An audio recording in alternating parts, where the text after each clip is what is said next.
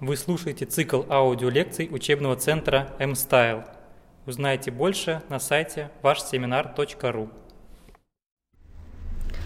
Здравствуйте, уважаемые коллеги! Сегодня я для вас проведу вебинар, посвященный теме, а,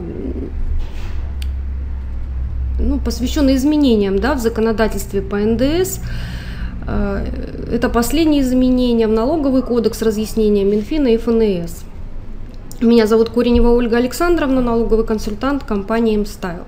И по ходу вебинара мы с вами рассмотрим следующие вопросы. Это э, первый вопрос – изменения в налоговый кодекс 2016. Последнее разъяснение Минфина и ФНС, касающиеся общих вопросов исчисления НДС.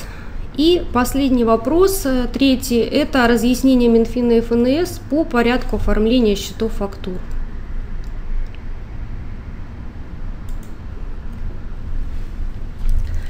И приступим к первому вопросу нашего вебинара. Это изменения по НДС в налоговый кодекс, э, э, в налоговом кодексе, которые произошли в 2016 году. Ну, сразу скажу, что новогодних поправок по НДС оказалось совсем немного, и они в основном профильные, то есть касаются не всех налогоплательщиков – во-первых, установлены требования к форме контракта для подтверждения нулевой ставки э, НДС при экспорте. Он может быть теперь представлен или в виде составленного в письменной форме одного документа, подписанного сторонами, или в виде нескольких документов, которые свидетельствуют о достижении согласия по всем существенным условиям сделки и содержит информацию о предмете сделки, участниках, условиях сделки, в том числе о цене э, сделки и сроках ее исполнения. Такие изменения внесены в статью 165 налогового кодекса путем добавления в нее пункта 19. Таким образом, законодательно сняты возможные претензии налоговых органов о представлении для возмещения НДС единого документа внешнеторгового контракта. До 1 января 2016 года в налоговом кодексе не было определено, каким может быть контракт. И это вызывало споры с налоговыми органами. Например, при отсутствии контракта договора да, внешнеторгового как единого документа, подписанного сторонами, ставился под сомнение сам факт э, наличия договорных отношений и, соответственно, компанию ждал отказ в возмещении НДС. Теперь на один камень преткновения стало меньше, и это приятно. И изменения, касающиеся заявительного порядка возмещения НДС. А, под пункт 1 пункта 2 статьи 176.1 Налогового кодекса совокупная сумма налогов – это НДС, акцизы, налог на прибыль, налог на добычу полезных ископаемых, без учета налогов, взимаемых на таможне в качестве налогового агента, уплаченная за три календарных года и дающая право на заявительный порядок возмещения НДС снижена с 10 до 7 миллиардов рублей. То есть фактически теперь больше крупных предприятий могут применять заявительный порядок возмещения НДС, не подавая банковскую гарантию. С 1 июля 2016 года в налоговом кодексе также будет отражено, вступит изменение в силу, что поставщик не включает полученную страховку в базу по НДС. Законодательно устанавливается, что большинство поставщиков не должны учитывать в базе по НДС сумму страховки за неоплату товаров. Изменения такие внесены в подпункт 4 пункта 1 статьи 162 Налогового кодекса. Это касается э, не всех организаций, например, э, это не касается банков. Ну, основная масса налогоплательщиков может пользоваться этим, э, этой нормой. Внести такие изменения предписал Конституционный суд. Ранее суды и ФНС э, не поддерживали в этом э, плане поставщиков. И еще изменения по НДС в налоговый кодекс совсем новые. Они внесены законом от 30 мая 2016 года, номер 150 ФЗ. Эти изменения затронут статью 169 налогового кодекса и статью 165 налогового кодекса. Изменения, внесенные в статью 169 налогового кодекса, приведут к изменению формы счет фактуры. Пункт 5 дополнен под пунктом 15, который обязывает указывать код вида товара в соответствии с ТНВД Евразийского экономического союза. Эти сведения нужно будет указывать в отношении товаров, которые вывозятся за пределы РФ на территорию государства члена Евразийского экономического союза. И э, изменения, касающиеся еще одни изменения, касающиеся экспортных операций. Суть изменений заключается в том, что они очень положительные для налогоплательщиков, конечно. Суть изменений э, заключается в том, что в статью 165 теперь внесены изменения, которые э, позволят не восстанавливать входящий НДС экспортерам тот НДС, который ранее был принят к вычету по товарам. И впоследствии это, эти товары э, были отгружены на экспорт.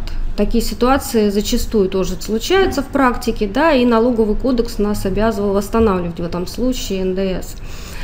Но эти нормы не будут распространяться, эти изменения не будут распространяться на сырьевые товары, перечень которых, ну их коды, да, соответственно, будут утверждены правительством. Так, э, вот э, изменения в статью 165 и 169, которые я озвучила, да, они вступят в силу с 1 июля 2016 года.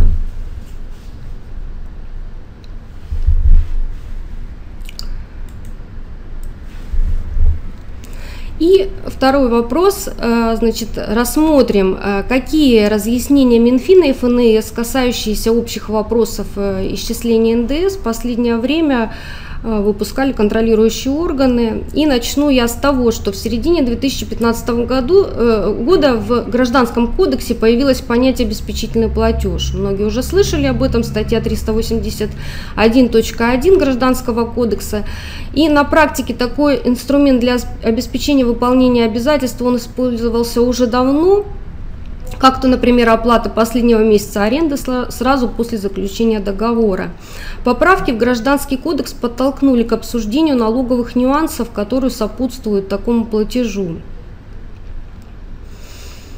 Ну вот так, например, письмо Минфина от 3 ноября 2015 года, номер 03-03-06, дробь 2, э, дробь 63 360. В частности, чиновники отметили здесь, что если в договоре есть условия о зачете обеспечительного платежа в счет долга за проданные товары, работу, услуги, реализ... реализация которых, да, э, то есть в счет оплаты которых подлежит э, за, э, обесп... зачету обесп... обеспечительный платеж, э, и она, эта реализация не освобождается от НДС, то деньги, которые поступили в качестве обеспечительного платежа, следует включить в налоговую базу по НДС. То есть мы понимаем, что в этом случае обеспечительный платеж несет платежную функцию. И отсюда, конечно, следует вывод, если стороны да, предусмотрели в договоре, что обеспечительный платеж для погашения подобных обязательств не предназначен, а, например, его направляют только на возмещение ущерба, который может э, возникнуть, а может и не возникнуть в будущем по вине арендатора, то в этом случае платеж э, не будет увеличивать налоговую базу. Бывает так, что договор, под исполнение которого продавец получил обеспечительный платеж и уплатил с него НДС, расторгается до продажи товаров, выполнения работ, оказания услуг и, соответственно, возникновения долга по ним. Причем условия договора таковы, что в этом случае продавец платеж покупателю не возвращает. С точки зрения Минфина, в этой ситуации продавец вправе возместить из бюджета налог, уплаченный при получении обеспечительного платежа, подав уточненную декларацию за квартал поступления денег. Такие разъяснения давал Минфин еще в 2011 году. Это письмо Минфина от 12 января 2011 года номер 03-07-11 дробь 09. То есть увеличение налоговой базы, да, мы должны четко понимать, что увеличение налоговой базы по НДС на суммы, не связанные с оплатой реализованных товаров, работ, услуг, э, налоговым кодексом не предусмотрено. И надо отметить, что отдельные суды э, в принципе не согласны с подходом финансового ведомства, согласно которому продавец включает обеспечительный платеж в базу в квартале э, поступления. С точки зрения арбитров, до зачета платежа в оплату проданных товаров, работ и услуг он несет обеспечительную, а не платежную функцию, а значит увеличивают налоговую базу только датой зачета а не датой получения. Далее по авансам. Мы с вами знаем, что если поступил аванс, да, предоплата, в том числе в неденежной форме, это тоже основание для исчисления и уплаты НДС. На практике может возникнуть ситуация, когда после отгрузки, передачи товаров, работ, услуг их стоимость изменяется в сторону уменьшения – при этом возникшая переплата, положительная разница между стоимостью товаров да, до и после уменьшения, не возвращается покупателю, а учитывается сторонами в счет предстоящих поставок товаров. Суммы рассматриваемой переплаты являются авансом и подлежат включению в налоговую базу по НДС за налоговый период, в котором произошло уменьшение стоимости ранее поставленных товаров, работ либо услуг. Такие выводы содержатся в письме Минфина от 27 октября 2015 года номер 03-07-11 дробь 61 556. И еще одно важное разъяснение Минфина, касающееся вычета авансового НДС. Это письмо Минфина от 12 ноября 2015 года номер 03-07-11 дробь 65 164. В общем случае НДС аванса, который покупатель перечислил в счет оплаты предстоящих поставок, продавец может принять к вычету при отгрузке, если она состоялась. Но так бывает не всегда, стороны могут расторгнуть договор могут просто пересмотреть его условия, снизив объемы поставок. Нередко и цена подвергается корректировке, например, когда качество товара не соответствует заявленному. В этом случае НДС с лишней суммы аванса продавец также вправе заявить к вычету, но только при выполнении ключевого условия. Ему нужно вернуть деньги покупателю. И Минфин в этом письме, озвученном мной, да, это письмо от 12 э, ноября 2015 года, э, снова напоминает нам об этом. В декабре 2015 года Минфин э, очередной раз разъяснил, как исчислять налоговую базу по НДС, если цена товара выражена в условных единицах или иностранной валюте, а оплата при этом происходит в рублях. Это уже не единственное не первое разъяснение по этому поводу. Да? Э, итак, рассмотрим. Получив рублевый аванс, да, продавец по расчетной ставке исчисляет НДС получив, с, с поступившей суммы. При этом э, сумма в условных единицах либо в валюте, курс Банка России или договорной курс, по которому происходят расчеты, для цели НДС в данном случае значения не имеет. Сколько денег в рублях поступило на расчетный счет, столько продавец и включает в налоговую базу. Тут все просто. При этом при отгрузке продавцу нужно поступить так. Если аванс был стопроцентный, то продавец лишь переносит в отгрузочный счет фактуру те же суммы, что были в счет фактуре на предоплату. То есть не пересчитывает Стоимость товаров, соответственно, НДС с них э, по курсу на день поступ, по, по, поставки тоже не пересчитывается, никаких изменений здесь не происходит в плане э, суммы НДС и стоимости товаров. И э, в этом случае э, для цели НДС продавцу не интересны валютные котировки. Весь авансовый налог он принимает к вычету после отгрузки. Если же авансом была оплачена лишь часть стоимости товара, то в этой части продавец ее фиксирует по курсу на дату оплаты, а неоплаченную часть цены пересчитывает в рубли, исходя из курса Банка России на дату отгрузки, даже если договором предусмотрен какой-либо иной курс. Затем продавец суммирует две составляющие и получает стоимость товаров и НДС э, с нее для отражения в отгрузочном счете фактуры. При этом налог с аванса без каких-либо пересчетов полностью принимается к вычету. Если оплата будет после отгрузки, то получившуюся разницу она наверняка будет. Продавец учитывает либо как нереализационный доход, либо как нереализационный расход. НДС при этом исчисленный при отгрузке уже не пересчитывается. И вот письмо э, по этому поводу Минфина э, от 23 декабря 2015 года номер 03-07-11 дробь 75 467. Что касается рекламы.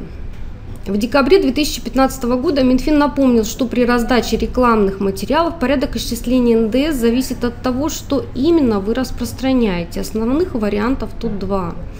Первый вариант – это рекламная продукция является товаром, например, это ежедневники, записные книжки, блокноты, брелоки, ручки, карандаши, календари, игрушки, пакеты, футболки, пробники и тому подобное. При раздаче такой рекламной продукции э, если цена единицы продукции с учетом НДС больше 100 рублей, на ее стоимость нужно начислить НДС. Соответственно, входящий налог вы принимаете к вычету.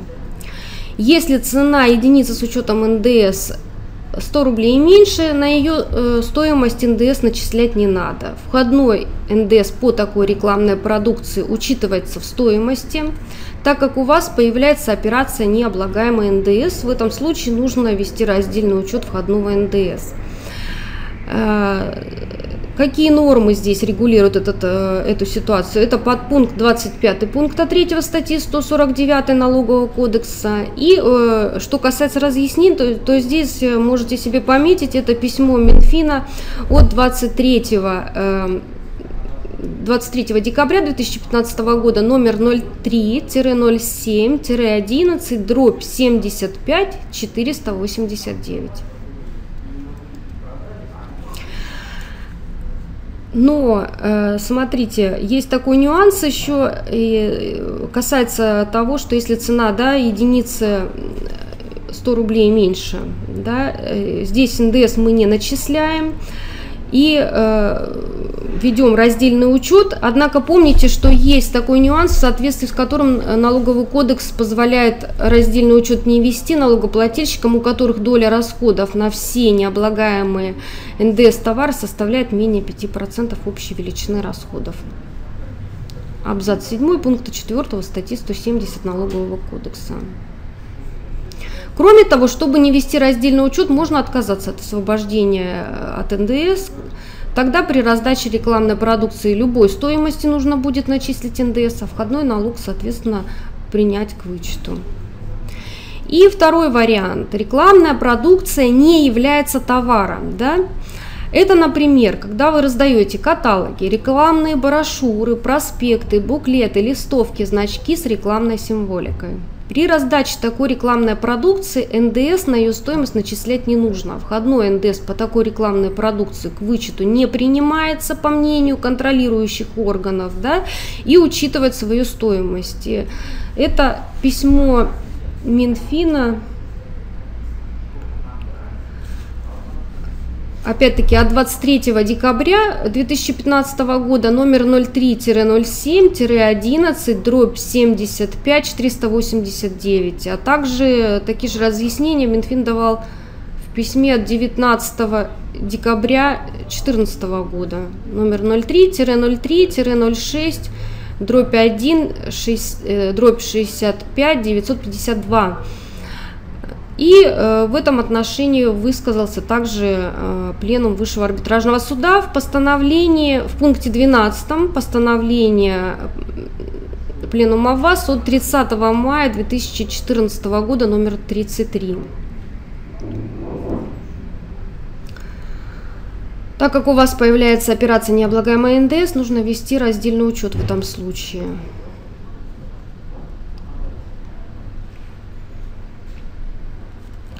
И важные разъяснения для экспортеров.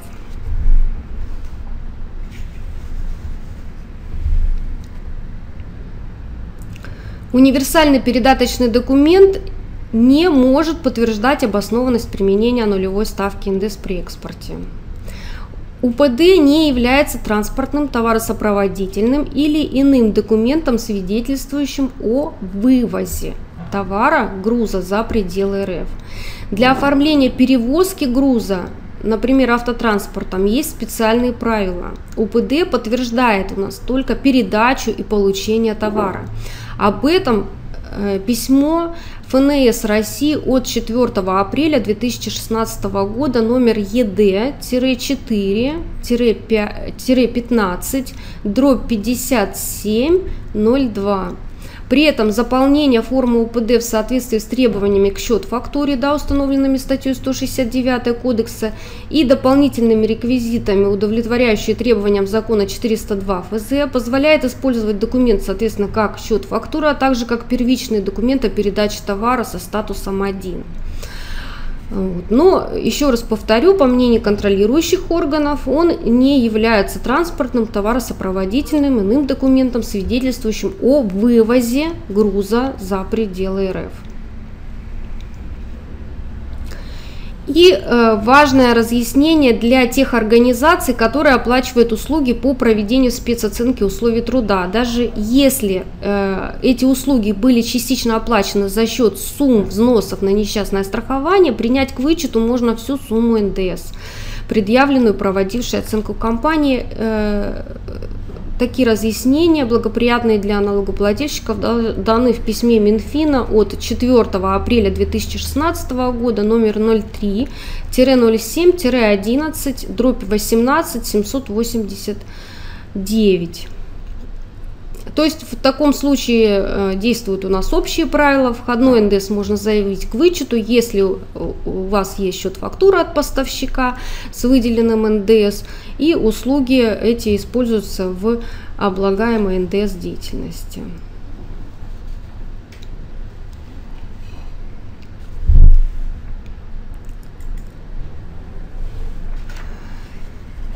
И обсудим еще одну проблему, которая волнует многих налогоплательщиков. Это проблема с вычетом НДС по счет-фактуре упрощенца. Контролирующие органы выступают категорически против такого вычета. В частности, вот э, письмо Минфина от 5 э, октября 2015 года номер 03-07-11 дробь 56 700 Представители Минфина заявили, что НДС, указанный в счет-фактуре упрощенца, принимается только в к вычету только в том случае, если он выставлен при исполнении спецрежимником обязанностей налогоплательщика НДС, предусмотренных статьей 174.1 Налогового кодекса, а также в рамках посреднической деятельности. В иных случаях Налоговый кодекс не обязывает упрощенцев выставлять счета фактуры, а стало быть и вычеты по таким счетам фактурам э, не принимаются. Очевидно, что этот подход, которого придерживаются чиновники, он идет на пользу бюджету. Однако э, практика судебная говорит, что контролирующие органы идут по неправильному пути. И примером тому может служить определение Конституционного суда от 29 марта 2016 года, номер 460-О. Остается надеяться, что это определение повлияет на официальную позицию контролирующих органов уже в ближайшем будущем. И э, при этом вот судебная практика складывается в пользу, конечно, налогоплательщика. При этом неважно, уплатил э, упрощенщик НДС в бюджет или нет. Да, это работа налоговых органов, они должны контролировать уплату. Если у вас есть счет-фактура, даже организации, которая применяет упрощенную систему налогообложения с выделенным налогом, соответственно, есть все основания для того, чтобы этот налог принять к вычету. Конечно, эта позиция может на сегодняшний день привести спором, э, к спорам с налоговыми органами, ну и степень вероятности э, отстоять свою позицию в суде, естественно, очень высокая.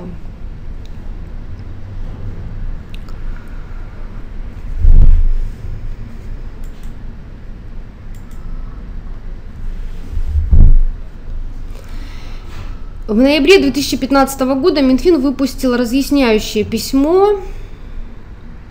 Это письмо от 20 ноября 2015 года, номер 03-07- РЗ, дробь 67 429, в котором согласился с арбитрами вычет НДС предъявленного налогоплательщику при приобретении объекта недвижимости, по которому еще не полностью сформирована первоначальная стоимость, планируется проведение ремонтных работ и установка оборудования – производится после принятия его на учет на счет 0,8. Следование прежней позиции, которая многим налогоплательщикам казалась более безопасной, эта позиция, поясню, согласно которой организации принимали к вычету НДС, входящий только после того, как он будет э, э отражен, э, затраты эти будут отражены, соответственно, ввод в эксплуатацию основного средства произойдет, да, Э, то есть будет проводка дебет 0,1 счета, кредит 0,8 счета, и только после этого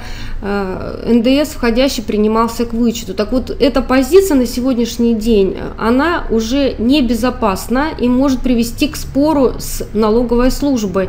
Так будет, если стоимость имущества с признаками основного средства провисит на дебете 0,8 счета больше трех лет. Тогда инспекторы в вычете, скорее всего, вам откажут под предлогом пропуска э, срока, отведенного на это, и суд, скорее всего, их поддержит, поскольку Президиум Высшего арбитражного суда еще в 2007 году указал, что для вычета переводить объект основного средства с счета 0,8 на 0,1 счет не обязательно. По сути, аналогичная ситуация рассматривалась в письме ФНС от 26 января 2015 года номер ГД-4-3 дробь 911 собака на конце. Налоговая служба указала, что поскольку налоговое законодательство не содержит положения о том, на каких именно счетах должен быть учтен товар для цели применения налоговых вычетов по НДС, следует руководствоваться нормами законодательства о бухгалтерском учете, которыми в свою очередь предусматривается различный порядок учета основных средств в зависимости от основания их приобретения, балансовый или забалансовый учет. В частности, в данном письме была рассмотрена следующая ситуация. Налогоплательщик отражал ввезенное импортное оборудование на забалансовом счете 002 товарно-материальные ценности, принятые на ответственное хранение. И в связи с тем, что по условиям договора право собственности на приобретенный товар переходит к покупателю после его оплаты, в которую включаются расходы на доставку, маркировку, таможенное оформление, монтажные работы, налоговики разъяснили, что в рассмотренной ситуации НДС может быть принят к вычету уже э, после принятия оборудования на учет на счете 002 при условии использования его в деятельности, э, подлежащей обложению НДС. И э, при наличии, соответственно, первичных документов. Еще раз озвучу реквизиты этого письма ФНС. Э, номер его ГД-4-3, дробь 911, собак на конце от 26 января 2015 года. Если компания выступает инвестором и заказчиком строительства одновременно, то январское письмо ФНС от 20 января 2016 года номер СД 4-3 дробь 609 собака на конце будет для нее полезным. В этом письме затронуты два важных вопроса, касающиеся момента возникновения права на вычет НДС – предъявленного подрядчиком со стоимости выполненных работ. Это первый вопрос. Возможен ли вычет на основании ежемесячно оформляемого акта по форме КС-2, справки по форме КС-3 ищут, ищут фактуры? И второй. Считаются ли работы принятыми к бухгалтерскому учету, если их стоимость отражена по дебету 0,8 счета вложения во внеоборотные активы? И налоговики разъяснили, что заказчик-инвестор может не дожидаться окончания стройки и принимать входной НДС к вычету ежемесячно на основании актов выполненных работ, например, по форме КС-2 и счетов фактур подрядчика. То есть достаточно отразить стоимость сделанного по дебету 0,8 счета. Точно так же обстоят дела с НДС по затратам на реконструкцию либо модернизацию готовых основных средств. Дословно в письме сказано, сумма налога, предъявленные подрядчиком, заказчику, инвестору по выполненным работам, услугам, принимаются к вычету заказчиком-инвестором на основании счетов фактур подрядчиков, выставленных в соответствии с пунктом 3 статьи 168 Налогового кодекса в адрес заказчика-инвестора при условии принятия к учету в том числе на счете 0,8 вложения во внеоборотные активы, результат этих работ наличие соответствующих первичных документов и использование строящегося объекта для осуществления операций облагаемых НДС. То есть не дожидаясь ввода в эксплуатацию завершенного капитальным строительством объекта основных средств. Такой ответ не оставляет нам повода для сомнений в том, что оприходование на счете 0,8 не является помехой для вычета. Чиновники прямо указали, что нет оснований переносить вычет на тот период, когда готовый объект недвижимости будет введен в эксплуатацию. Однако следует отметить, что при рассмотрении вопроса правомерности применения налогоплательщикам вычета по НДС при осуществлении капитального строительства налоговый орган будет учитывать в том числе условия заключенных договоров, а также порядок расчетов между субъектами правоотношений и принятия результатов выполненных работ. По крайней мере, такие указания даны инспекторам в письме ФНС от 20 марта 2015 года номер ГД-4-3 дробь 44 28 собак собака на конце. То есть это опять-таки вопрос о квалификации договоров. Юристам нужно прорабатывать внимательно совместно с бухгалтерской службой, э, с экономической службой и с главным бухгалтером.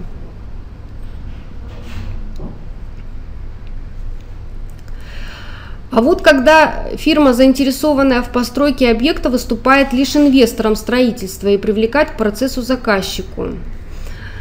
В этом случае она также вправе принять к вычету НДС по затратам до перевода возведенного объекта в состав основных средств. Это возможно по мере подписания заказ... заказчиком актов выполненных работ и перевыставления им подрядных счетов фактур. Об этом письмо ФНС от 6 еще э, довольно старое письмо от 6 мая 2013 года, номер ЕД-4-3, дробь 82 55 собака на конце.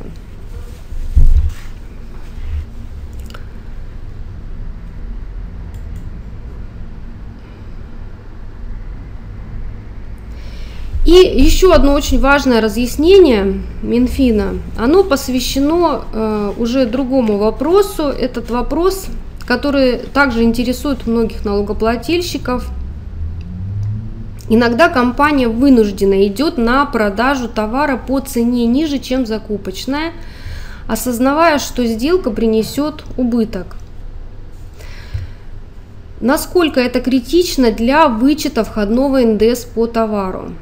В большинстве случаев не критично, ведь для цели исчисления НДС финансовый результат сделки не важен. Приобретение товара и вычет по нему начис... э, отдельно, начисление налога при реализации отдельно. И даже э, когда покупка продана с убытком, НДС к уплате с этой операции компания все равно исчислит.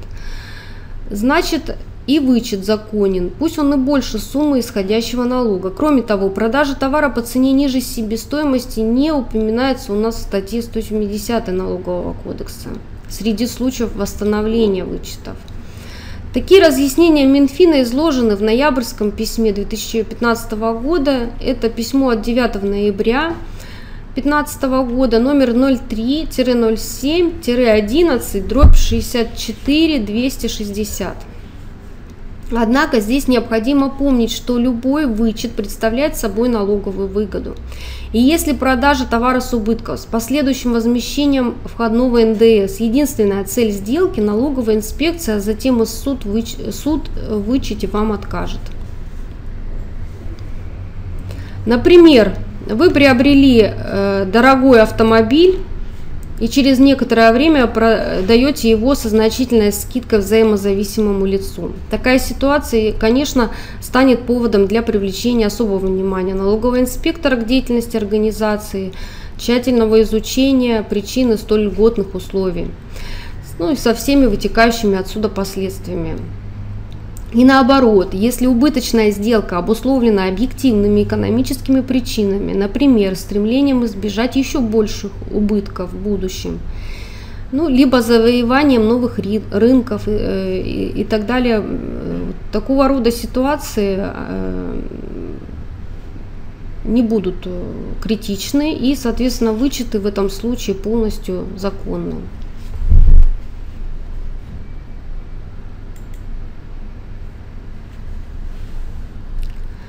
В декабре 2015 года Минфин в очередной раз отметил, что для вычета НДС по расходам на электронные авиабилеты, оформленные на иностранном языке, их нужно перевести на русский.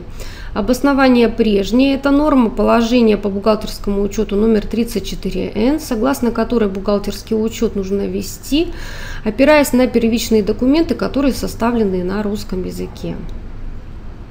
Об этом письмо Минфина от 9 декабря 2015 года номер 03-07-14 дробь 71 801.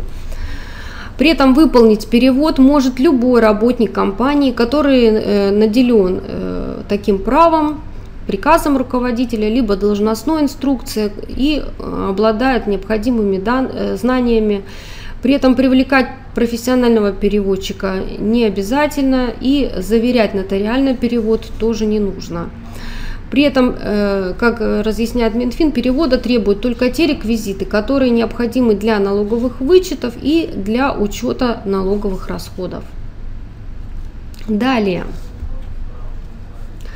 В письме Минфина от 21 января 2016 года рассмотрено Проблема, которая уже давно обсуждается, это что делать с входным НДС по МПЗ, которые выбывают по причинам, не связанным с реализацией. Это письмо 21 января 2016 года номер 03-03-06 дробь 1 дробь 1997. Например, в случае списания с баланса э, как морально устаревших. Позиция чиновников остается неизменно, вычеты нужно восстановить. Так считает Минфин и в ситуации, когда компания ликвидирует основное средство до того, как оно было полностью самортизировано. Об этом письмо Минфина от 17 февраля 2016 года номер 03-07-11 дробь 87 36. Раз имущество ликвидируется, значит не используется в НДС облагаемой деятельности. Такой вывод чиновников. И, соответственно, по мнению Минфина, налог нужно восстановить. При этом сумма налога к восстановлению определяется пропорционально остаточной стоимости основного средства без учета переоценки. Однако Помним, что существующая судебная практика говорит об обратном. Например, в решении Высшего арбитражного суда от 19 мая 2011 года номер 3943-11 указано, что налогоплательщику не нужно осуществлять восстановление НДС в связи с отсутствием прямо указывающих на это норм в действующем законодательстве. Кроме того, и было письмо ФНС России от 21 марта 2015 года номер ГД-4-3 дробь 86 27 собака на конце, э, в котором ФНС пришла к выводу, что суммы НДС ранее правомерно принятые к вычету при выбытии имущества в результате пожара восстановлению не подлежат. Ну, это вот один такой да, случай, который они э, как бы э, одобрили, да, вот. В других случаях, вот, ну, как то морально устаревшие МПЗ и так далее, конечно, не восстановление НДС с высокой степенью вероятности может привести спором, к спорам с, с налоговой. Поэтому конечно, уже для себя вы должны оценивать да, риски и э, желание или нежелание э, судиться по этому вопросу.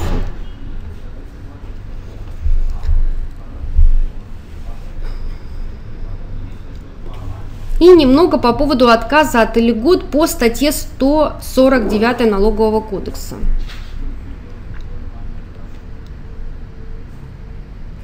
От льгот по НДС, перечисленных в пункте 2 статьи 149, отказаться нельзя. Это мы с вами знаем. А от приведенных в пункте 3 этой же статьи можно.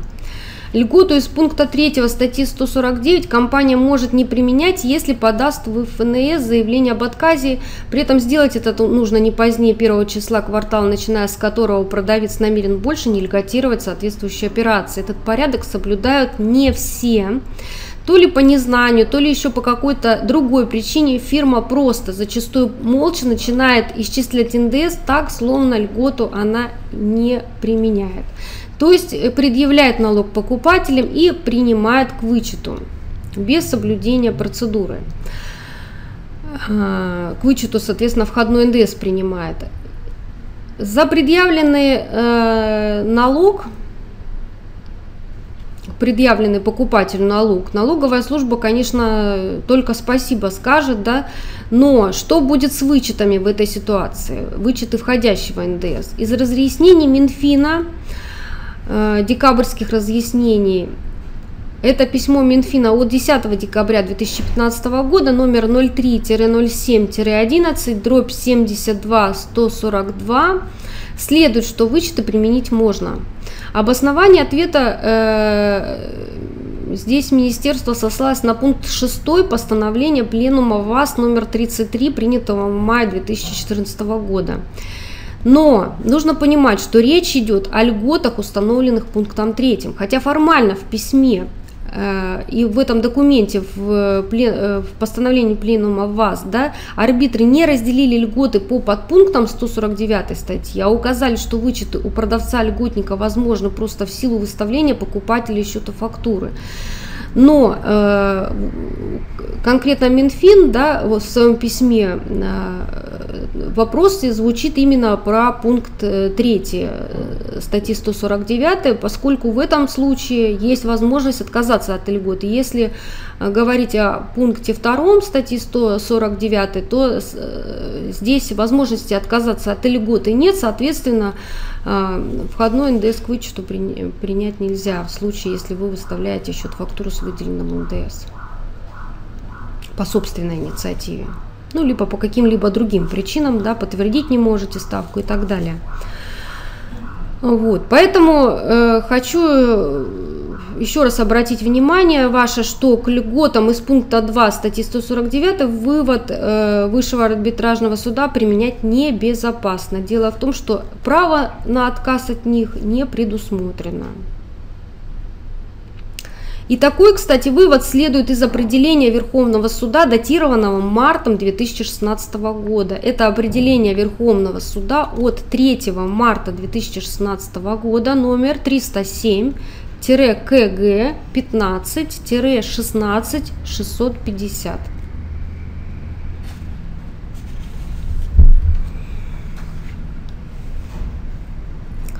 Ну и плавно перейдем к рассмотрению Третьего, последнего вопроса нашего вебинара – это разъяснение Минфина и ФНС по порядку оформления счетов фактуры. Они всегда есть, э, всегда такие вопросы поступают от налогоплательщиков. И все больше деталей оформления счета фактуры э, обсуждается э, и разъяснений выпускается контролирующими органами. Так, в ряде последних писем Минфина обсуждались вопросы о необходимости составления счета фактуры в различных ситуациях. Вот рассмотрим некоторые из них. Нужно ли покупателю составлять счет-фактуру в случае возврата товаров продавцу на ОСМ, если покупатель применяет общий режим и уже успел принять их к учету? Ведь право собственности к нему перешло, а значит формально это обратная реализация. Однако Минфин в письме от 10 ноября 2015 года номер 03-07-09 дробь 64 631 заверяет, нет, счет фактура тут не нужен. Это справедливо и в случае, если возвращена не партия товаров а целиком, а только часть из них. И все потому, что упрощенец изначально не предъявляет покупателю НДС. Другие случаи, когда, по мнению Минфина, счет фактуру можно не выставлять. В теории счета фактуры хотя бы в одном экземпляре нужны, если продавец письменно не договориться с каждым покупателем, не являющимся налогоплательщиком по НДС или налогоплательщиком освобожденных от исполнения обязанностей налогоплательщика, что документ оформляться не будет.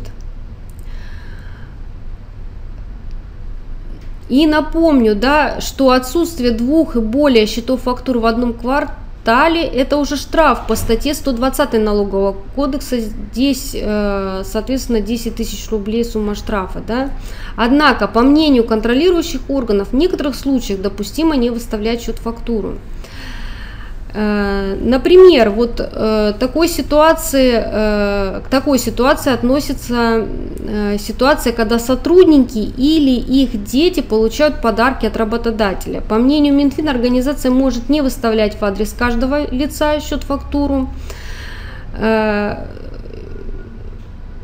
в книге продаж эти операции отражаются на основании бухгалтерской справки расчета или сводного документа с суммарными показателями. При этом Минфин упоминает, что в подобных ситуациях за работодателем остается право пойти иным путем и выставить счет-фактуру в одном экземпляре по всем таким операциям за квартал. В этом случае в строке 6 покупатель, 6А адрес и 6Б ИНН КПП покупателя ставятся прочерки.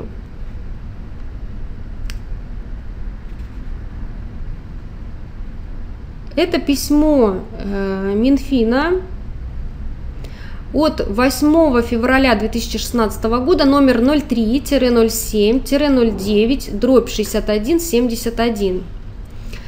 Напомню вам, да, что Минфин настаивает, что передача работникам подарков является безвозмездной реализацией, значит облагается НДС. И с этим подходом согласны и суды, в том числе и Президиум Высшего арбитражного суда. Налоговый кодекс э, предусматривает, да, что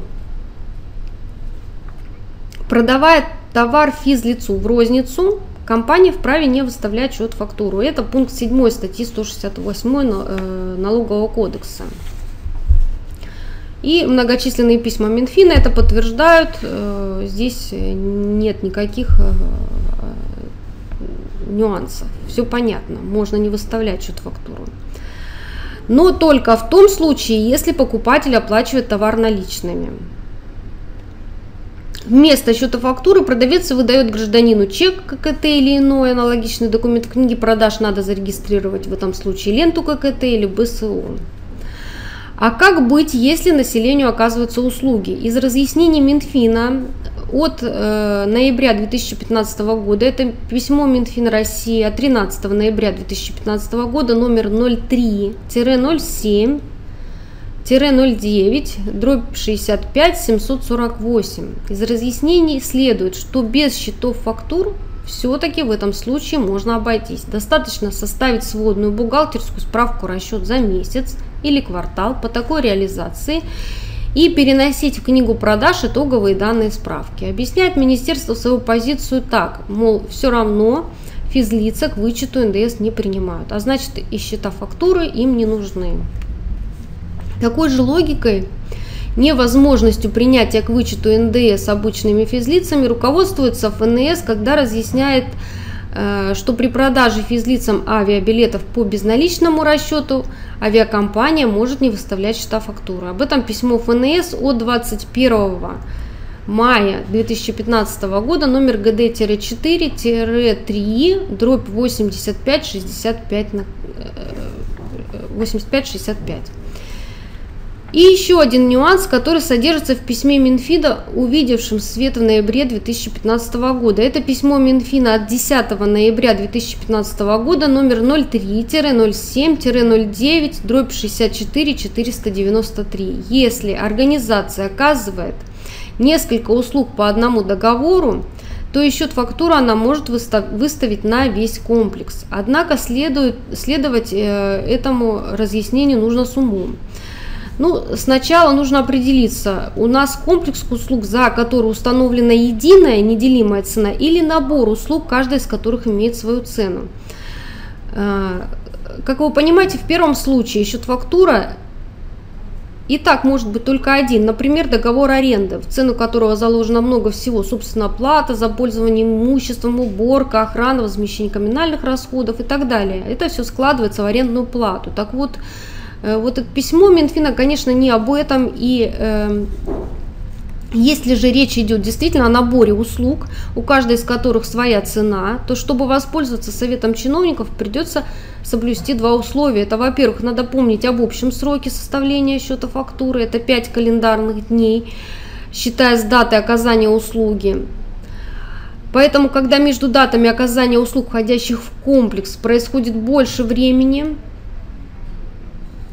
Услуги уже формально нельзя свести в единый счет фактуру. Исключение – это длящиеся услуги, которые оказываются и потребляются непрерывно. Тогда допустимо выставлять счет фактуру на все услуги, оказанные в течение месяца, например, последним его дню.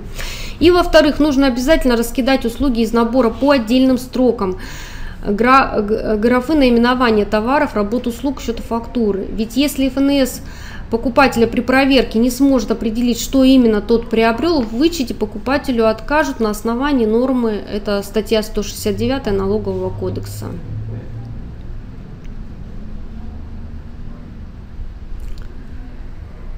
Порядку выставления счета фактуры посвящено также письмо Минфина от 12 января 2016 года номер 03-07-09 дробь 140. Минфин разъясняет, что если между продавцом и покупателем заключен долгосрочный договор поставки, по которому происходит чаще, чем раз в 5 дней, то выставлять отдельную счет фактуру на каждую отгрузку не обязательно.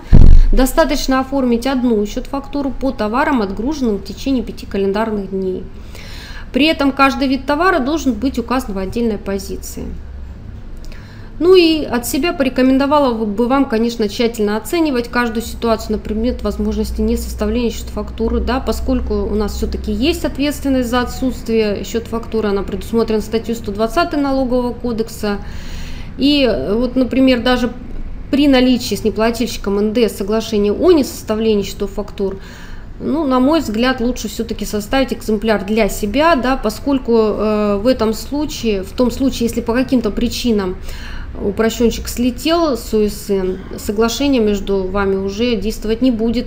Но об этом факте вы можете узнать не своевременно. Хотя Минфин э, в своем письме 30 марта 2016 года это письмо 03-07-09, дробь 177 20 на конце отмечает, что кодексом не предусмотрена обязанность поставщика при подписании вот, э, документа соглашения о несоставлении счетов фактур контролировать налоговый статус покупателя. Но не факт, что налоговые органы будут столь же лояльны в этом вопросе.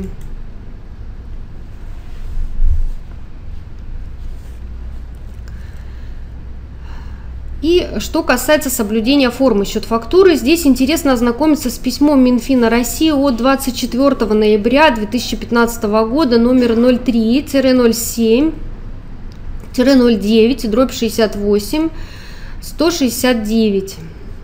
Как известно, в счет фактуры можно вносить дополнительные реквизиты. Означает ли это, что к имеющимся в счет фактуре графам можно пристроить еще какие-либо?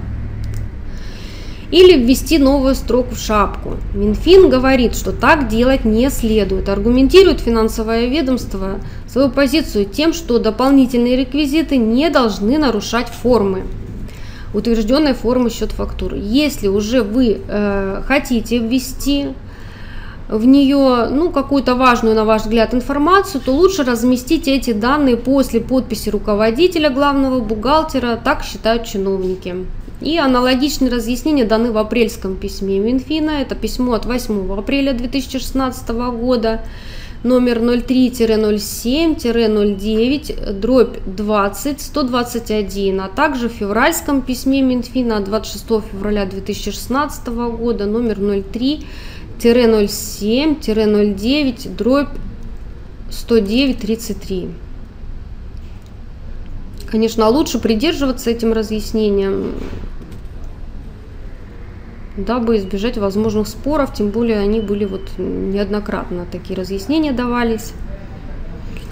Далее, вот если продавец использует рекомендуемую э, налоговой службой форму УПД, он также может выставлять, э, вставлять в нее э, дополнительные реквизиты, но только за пределами черной рамки, которая отделяет счет фактуру от передаточной части. По мнению ФНС это обеспечивает э, сохранение утвержденной формы счет фактуры. Об этом ФНС э, высказывается в письме 23 декабря 2015 года номер ЕД-4-15, дробь 22 619. Конечно, формально новые строки и графы, которые вы разместите в нарушение требований Минфина, вот, которые в, озвуч... в озвученных письмах да, прозвучали, они не помешают инспекции идентифицировать продавца, покупателя, наименование товаров, работу услуг, их стоимость, сумму и ставку налога. А значит, в вычете э, покупателю будет отказать нельзя, но к чему э, лишние споры? Конечно, целесообразнее все-таки дополнительную информацию размещать таким образом, чтобы не, измещ... не изменять форму счет фактуры.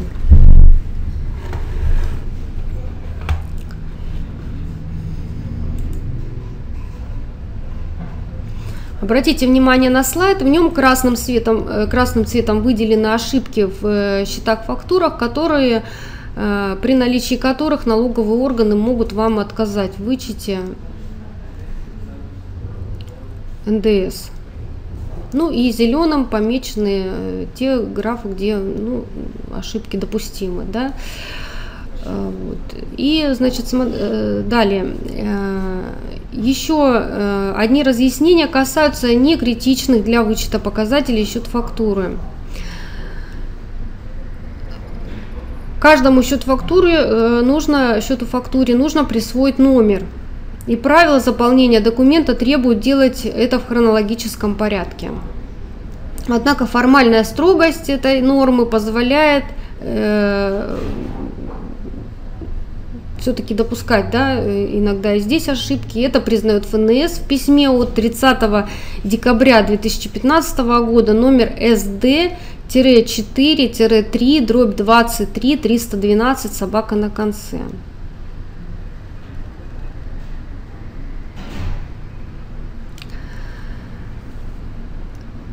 Почему? Э, потому что формальная строгость э, этой нормы да, она компенсирована отсутствием чувствительных последствий к ее нарушению. Неправильный номер счет фактуры не входит в число критичных ошибок, э, наличие которых в документе влечет отказ в вычете.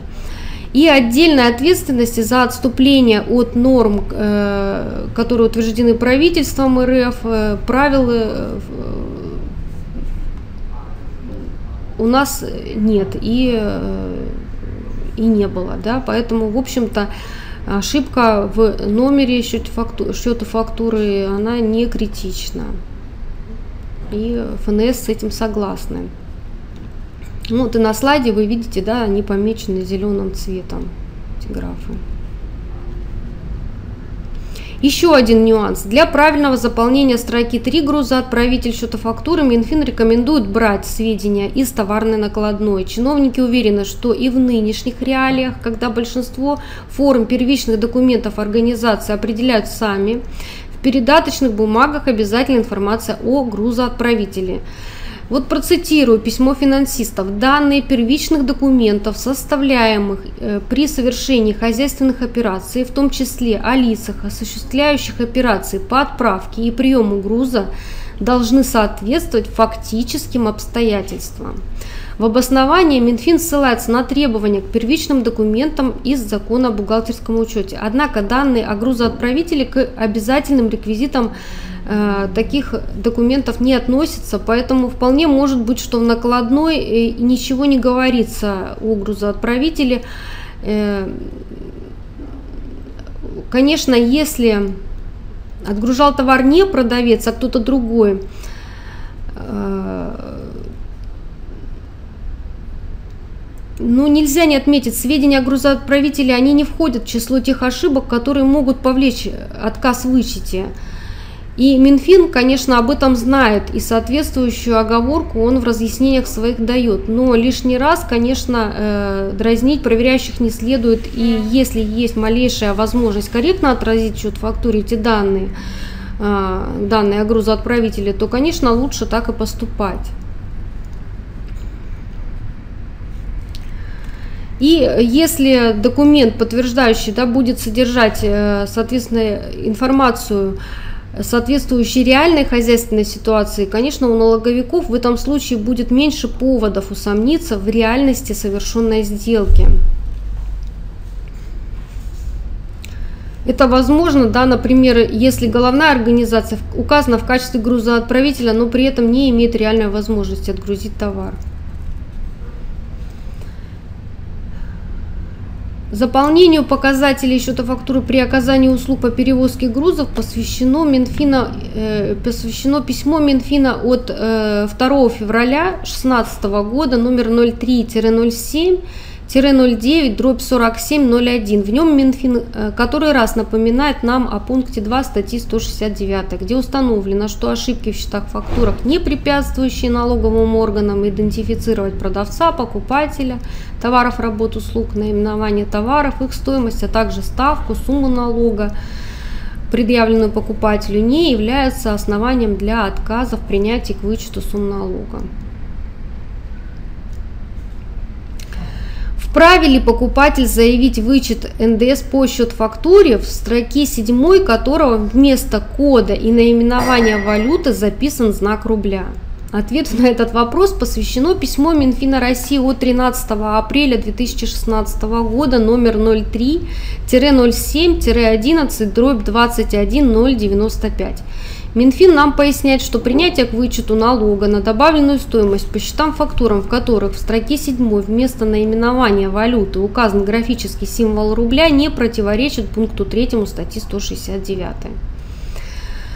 Все замечательно, однако письмо вот ФНС по городу Москве э, от 22 марта 2016 года, номер письма 16-15 дробь 02 85 74 не столь оптимистично и указывает, что согласно пункту М пункта 1 постановления 1137 э, в строке 7 валюта наименование код указывается наименование валюты, которая является единой для всех перечисленных в счете фактуре товаров, работ, услуг, имущественных прав и ее цифровой код в соответствии с общероссийским классификатором валют. Соответственно, налоговая служба разъясняет, что право на вычет суммы налога на добавленную стоимость, предъявленных налогоплательщику при приобретении на территории Российской Федерации товаров, работ, услуг, имущественных прав возникает при наличии счета фактуры, оформленного в вышеуказанном порядке.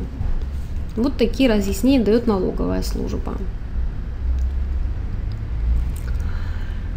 То есть вот э, все-таки споры могут быть, несмотря на то, что Минфин позволяет указывать и графический символ рубля.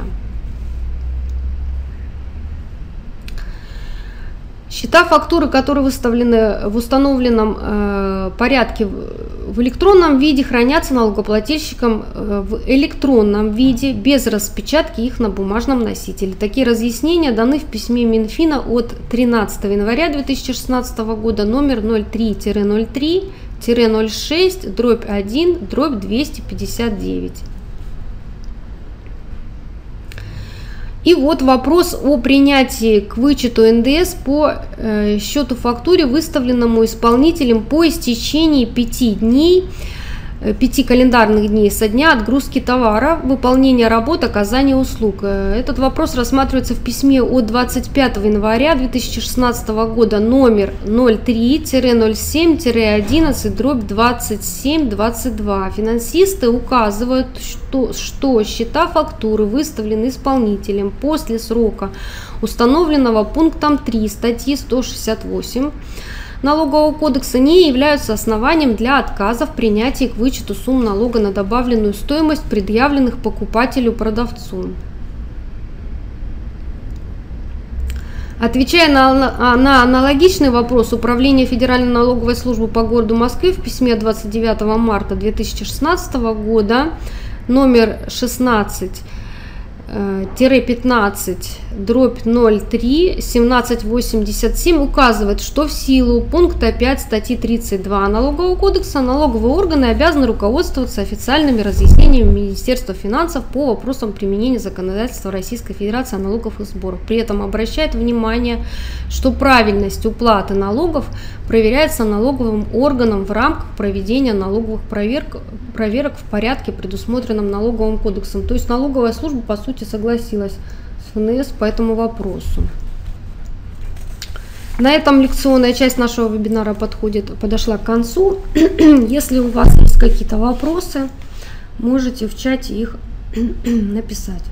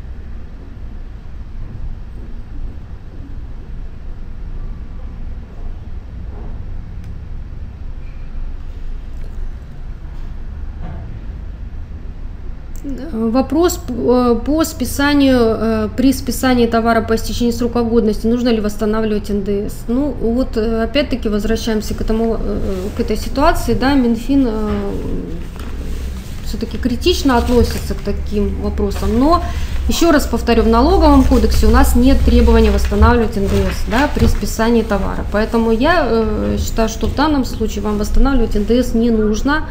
Конечно, могут быть вопросы у проверяющих в случае, если налоговая проверка, да, ну, естественно, нужно уметь отстаивать свою позицию в этом вопросе. Налоговый кодекс вас не обязывает восстанавливать НДС в этом случае.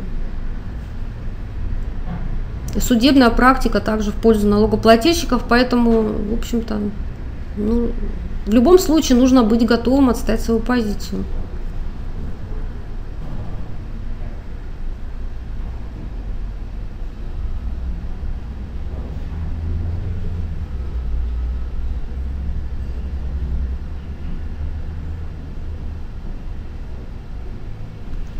Если вы э, отгружаете товар в Казахстан, то вы не можете э, начислять ставку 18%. Это э, здесь у нас экспорт происходит, да, вывоз товара за пределы РФ, да, то есть вы в любом случае применяете ставку 0%, и соответствующую ставку вы должны подтверждать. Отказаться от применения этой ставки нам э, возможности нет. То есть э, в любом случае здесь все процедуры нужно пройти и ставку под, э, подтверждать.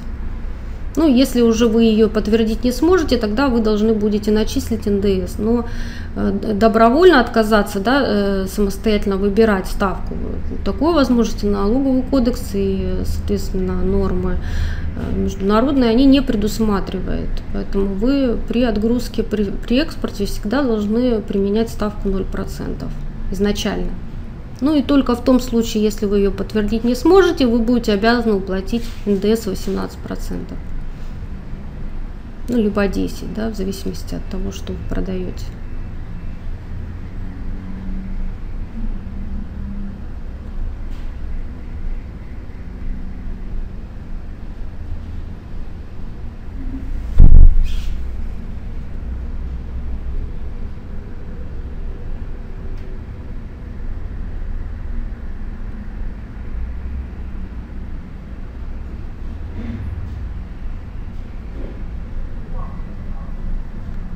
Декларацию по НДС нужно подавать всем налогоплательщикам. Если вы являетесь налогоплательщиком по НДС, то, соответственно, декларацию вы в любом случае должны подать. Если вы не освобождены от обязанности налогоплательщика. Даже нулевую. Если у вас нет операции, все равно нулевую декларацию вы представить должны.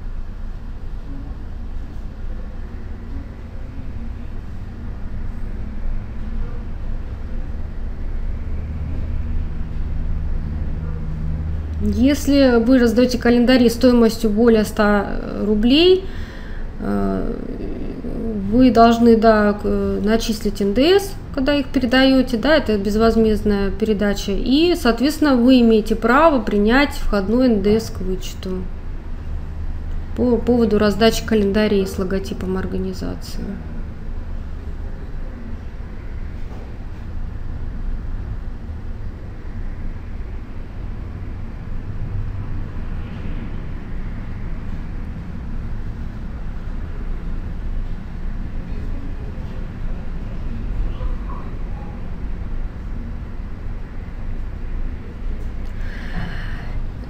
НДС по счет-фактуре можно принять к вычету по товарам, да, работам, услугам. Э, это 172 статья, пункт 1.1 можно принимать в течение трех лет. Такое право налоговый кодекс нам дает, в общем-то, как бы им можно пользоваться.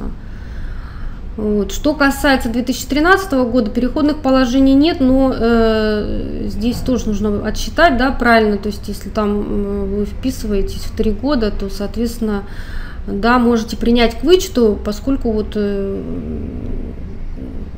я думаю, споров здесь не должно быть. Э, эти положения, они как бы не имеют э, здесь переходных положений. В общем, э, налоговый кодекс позволяет сейчас э, в течение трех лет, по идее, ну, конечно, лучше все-таки запрос Минфина написать, потому что могут быть споры в связи с этим, потому что у вас вот счет фактура еще до внесения изменений в статью 172, хотя по смыслу не должно быть здесь отказа в вычете, на мой взгляд.